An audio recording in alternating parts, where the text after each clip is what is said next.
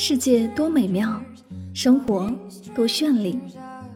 是啊，生活不止眼前的苟且，还有诗和远方的田野。身体和灵魂总有一个要在路上。关注柠檬香香，用声音带你去旅行。世界那么大，戴上耳机，我们一起去看看。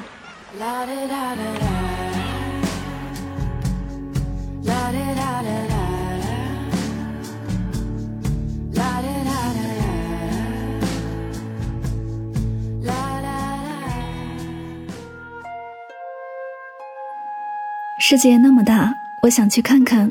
欢迎收听《带上耳朵去旅行》，我是主播柠檬香香。今天的节目，让我们一起走进日本奈良的声音世界吧。要说日本最美的地方，我私心投奈良一票。奈良非常好听的一个地名，也是一个非常美好的地方。这个在日本有着悠久文化的历史古都。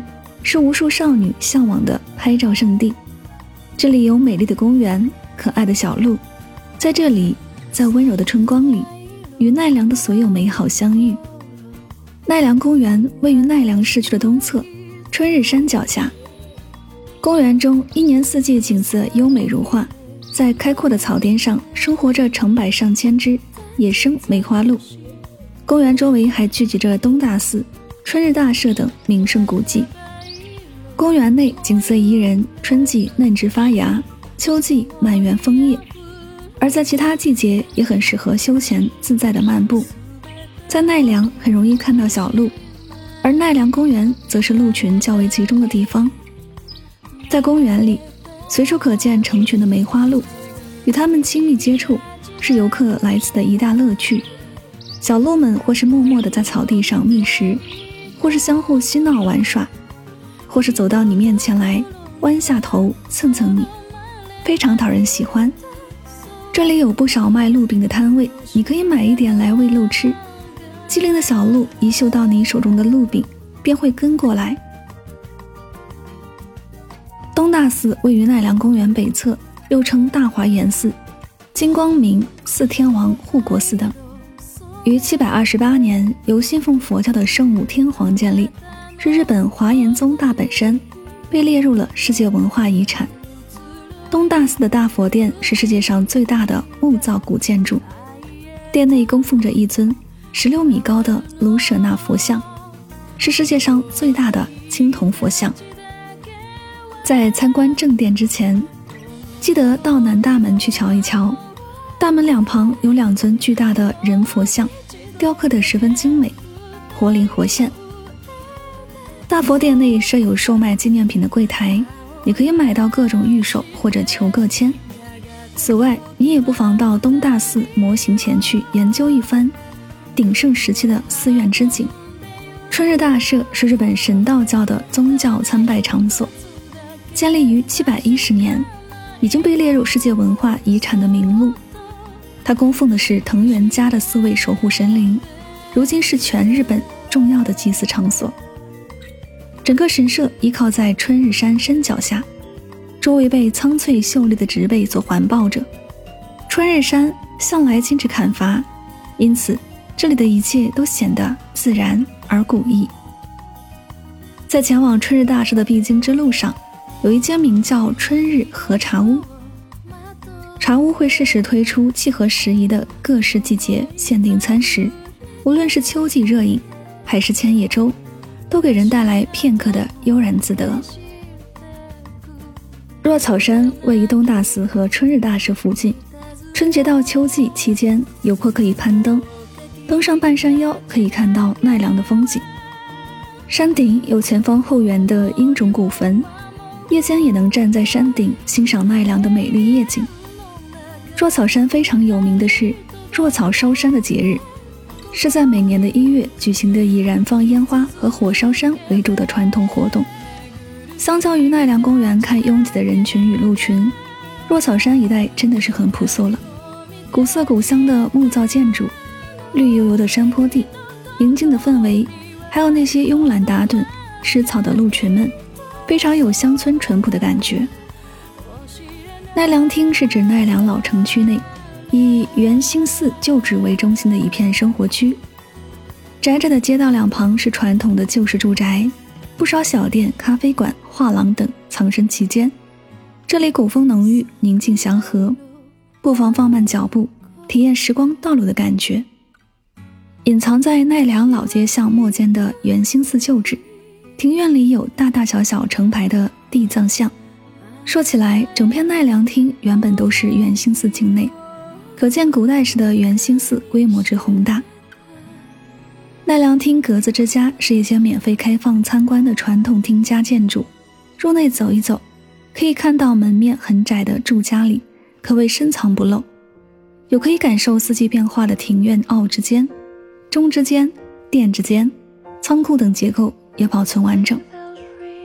奈良町物语馆也是免费参观的，这里是奈良町的交流中心，不定时会举办一些小型演出或是物产展。如果正巧能够碰上，就能感受正宗的奈良传统文化了。原泽池位于三条通旁的是一个不大的池子，作为幸福寺的放生池，岸边杨柳成荫，池中鲤鱼游弋，乌龟成群结队的懒洋洋地晒着太阳。在原泽池西北角有一座背对鸟居，面朝后建的才女神社。关于神社有这样一个传说。在奈良时代，一名才女因失去了皇帝的宠爱，在原泽池投水自尽。为了安慰她的灵魂，当地人建了这座才女神社。不料神灵不忍看到才女投身之池，竟然在一夜之间调转了方向。奈良国立博物馆于1895年开馆，以1894年完工的本馆和1972年完工的西新馆为中心。本馆是明治时期。以西方风格建筑的西新馆，则是以昭和时代孝仓风格建筑而成，古色古香。馆前还有一个水池，平时有许多小鹿会在这里休憩，景色优美。事业寿司是奈良县的乡土料理之一，这是将青鱼切片用盐腌渍过后，放到一口大的白米饭上，再用具杀菌作用的事叶包起来。使其发酵数日所制成。在冷藏技术还不发达的古早时代，失叶寿司属于易保存的食品，因而日渐普及。在奈良县的山谷地带，失叶寿司便成为了夏天到秋天这段期间举办祭祀时所食用的特别料理。到了现代，几乎所有的失叶寿司都将白米饭改为醋饭，借此省却发酵的步骤。而食材也除了最常见的青鱼之外，如今还有鲑鱼、鲷鱼、虾子和海鳗等各式各样不同种类的食叶寿司。奈良吉野一带水质优良，又因地处严寒之地，有着非常适合制作葛粉的地形，因此在吉野以称之为吉野晒的传统制法所制成的，具有相当高的评价。葛经过加工后做成了葛切、葛果子。和可料理等各式各样的食物非常值得一尝。飞娘火锅是当地的一种特色料理，它是使用牛奶来制作这道火锅的，汤底是由海带和鸡肉熬制而成。因为汤料中拥有牛奶、豆浆，所以这道火锅不仅美味，还能美颜。对于女性来说，可谓非常有吸引力。在当地有种亲切的说法：奈良的早晨是从茶粥开始的。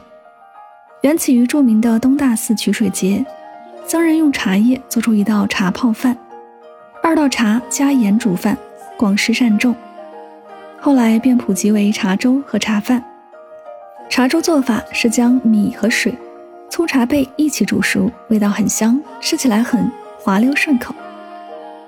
奈良渍是种用姜瓜类、小黄瓜、生姜等蔬菜，用酒槽腌制而成的腌渍物。这种食物起源于七百年代左右，以奈良为首都的平城京时代。相传当时是用堆积在浊酒底下的沉淀物来腌渍，所以奈良渍被称为是沉渣渍。在众多种类的奈良渍之中，由于瓜类奈良渍当属奈良渍之王，吃起来外层爽脆，里面柔软微甜，还带有淡淡的酒味，非常适合配白饭吃。奈良县的柿子自大和王权时代起就开始栽种，如今已是日本数一数二的柿子产地，也因此奈良县开发出了许多与柿子有关的甜点，例如把柚子皮当作夹心，再用柿子干包裹起来的日式甜点，以吉野的富有柿为内馅的柿子果酱、柿子醋和柿子奶油等，种类非常的丰富。另外，奈良是刨冰的圣地，奈良具有两座与冰相关的神社：冰室神社。每年举办名为献冰祭的祭神仪式时，从事和冰有关工作的业内人士都会来此参拜。另外，也会举行冰室白雪祭的活动。因为有此背景，在奈良市内，不止夏天，一整年都可以吃到刨冰。日本总体是一个不欢迎小费的国家，心里会有一种被施舍的感觉。所以说，这一点和东南亚和北美有区别。奈良主要旅游区域一天即走马观花可以看完，如果只是为了看小鹿，半天就足够了。但如果要好好的玩，两到三天刚好。好了，以上就是今天的所有内容。我们不刻意推荐旅行的目的地，而是以声音的形式带你漫游这个世界。我是主播柠檬香香，我们下期节目再会吧。On this